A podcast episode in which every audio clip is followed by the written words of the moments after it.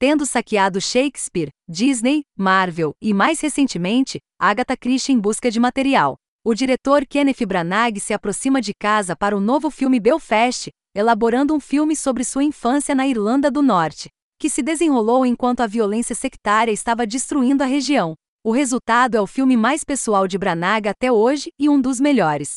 Belfast começa no presente, com o sol brilhando enquanto Van Morrison canta, e somos apresentados a um tour pela capital da Irlanda do Norte. O único sinal de problema, os problemas é um mural com homens mascarados, que a câmera faz uma panorâmica conforme a cor muda para preto e branco. E somos transportados para uma rua no centro da cidade em 15 de agosto de 1969. As crianças estão rindo e chutando uma bola ou lutando com espadas e escudos improvisados, as imagens apresentando uma visão idílica da infância. Mas uma explosão de morteiros e bombas incendiárias quebra esse feitiço.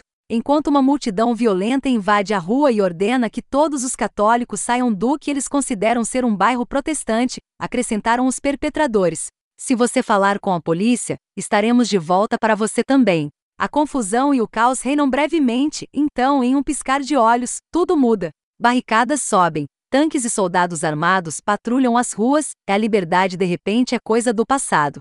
É uma sequência de abertura surpreendente e que estabelece um tom sinistro para o que está por vir. No entanto, embora a tensão ferva sob a superfície durante todo o processo, a maior parte de Belfast é muito mais suave, sendo um conto de amadurecimento muito baseado na juventude de Branagh.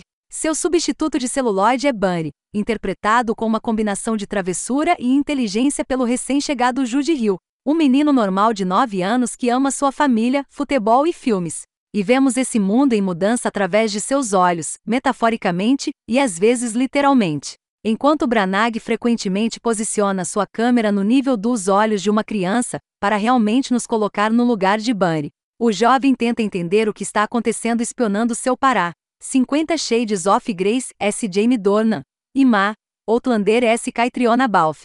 Mas eles não têm as respostas. O trabalho de construção do pai o afasta da família por semanas a fio, e quando ele está em casa, o pai se vê dividido entre fazer o que considera ser certo e proteger sua família dos horrores que agora o cercam. Enquanto isso, Ma está lutando para sobreviver, se afogando em dívidas, escondendo-se do homem do aluguel e sentindo que está criando os filhos sozinha.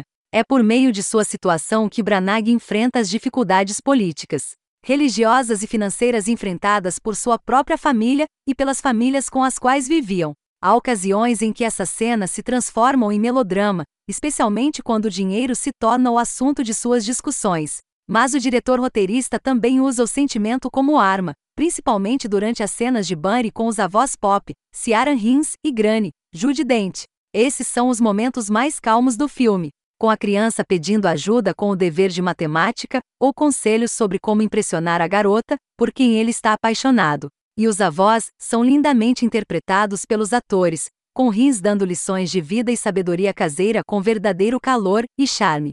Mas também é onde Branagh desabafa sua frustração com a situação cada vez pior. Só há uma resposta, Bunny afirma no meio do filme. Se isso fosse verdade, foi a resposta de Pop, as pessoas não estariam se explodindo por toda a cidade. Além do objeto de seu afeto, a outra obsessão de Bunny é o cinema, inspirando algumas das cenas mais autobiográficas do filme. Uma viagem para ver Raquel Welch em um milhão de anos a ser claramente ajuda o rapaz na puberdade, enquanto Chit Chit Bang Bang acende sua imaginação. As cores do filme rompendo a paleta preto e branco de Belfast. Uma visita festiva ao teatro é um vislumbre do que está por vir, enquanto a adorada HQ de Thor de Bunny é um aceno malicioso para o futuro MCU de Branagh. A TV também o ajuda a navegar pela vida, embora não transmita notícias sombrias sobre a situação explosiva na Irlanda do Norte, que Bunny ignora em favor de brincar com carros de brinquedo. Em vez disso, são os westerns que ele assiste para aprender um pouco sobre os costumes do mundo, incluindo The Man Who Shot Liberty Valance e High. Embora este último preveja o clímax do filme de uma forma pesada, esse final leva a família a uma encruzilhada potencialmente violenta, mas além de condenar a campanha de intimidação que engolfou a cidade, representada pelo aterrorizante Billy Clanton de Colin Morgan exigindo dinheiro ou compromisso com a causa. Belfast evita tomar partido e trabalha muito para permanecer imparcial. Portanto, quando se diz que o catolicismo é a religião do medo, Branagh segue essa proclamação com um padre protestante proferindo um sermão que é puro fogo e enxofre. Suas palavras aterrorizam o pobre Bunny, mas também inspiram um dos momentos mais engraçados do filme. São essas fatias episódicas da vida que realmente elevam Belfast. De dançar na rua e cozinhar um Worcester Fry, a jogar subbuteu e presentes de abertura na manhã de Natal. Eles são memórias vislumbradas que Branagh claramente guarda. Lindamente fotografadas pelo cineasta de longa data do cineasta Ari Zambarloucos. Seu uso inspirado de foco, planos amplos e profundidade de campo trazem cada lembrança à vida de uma forma fascinante. Ao mesmo tempo, a música de Van Morrison, incluindo sucessos como Army Love, Jack Wilson Said, Days Like This e Dark Side of the Street, captura o clima. Sublinha o otimismo de Bunny e combina com sucesso as palavras de Branagh com os visuais de Zambarloucos. Belfast é uma carta de amor tanto para uma cidade quanto para os fantasmas do passado de Kenneth Branagh. Há claramente um exame de consciência acontecendo enquanto ele reexamina eventos de sua infância, e como eles afetaram aqueles que ele amava, e as decisões que eles tomaram.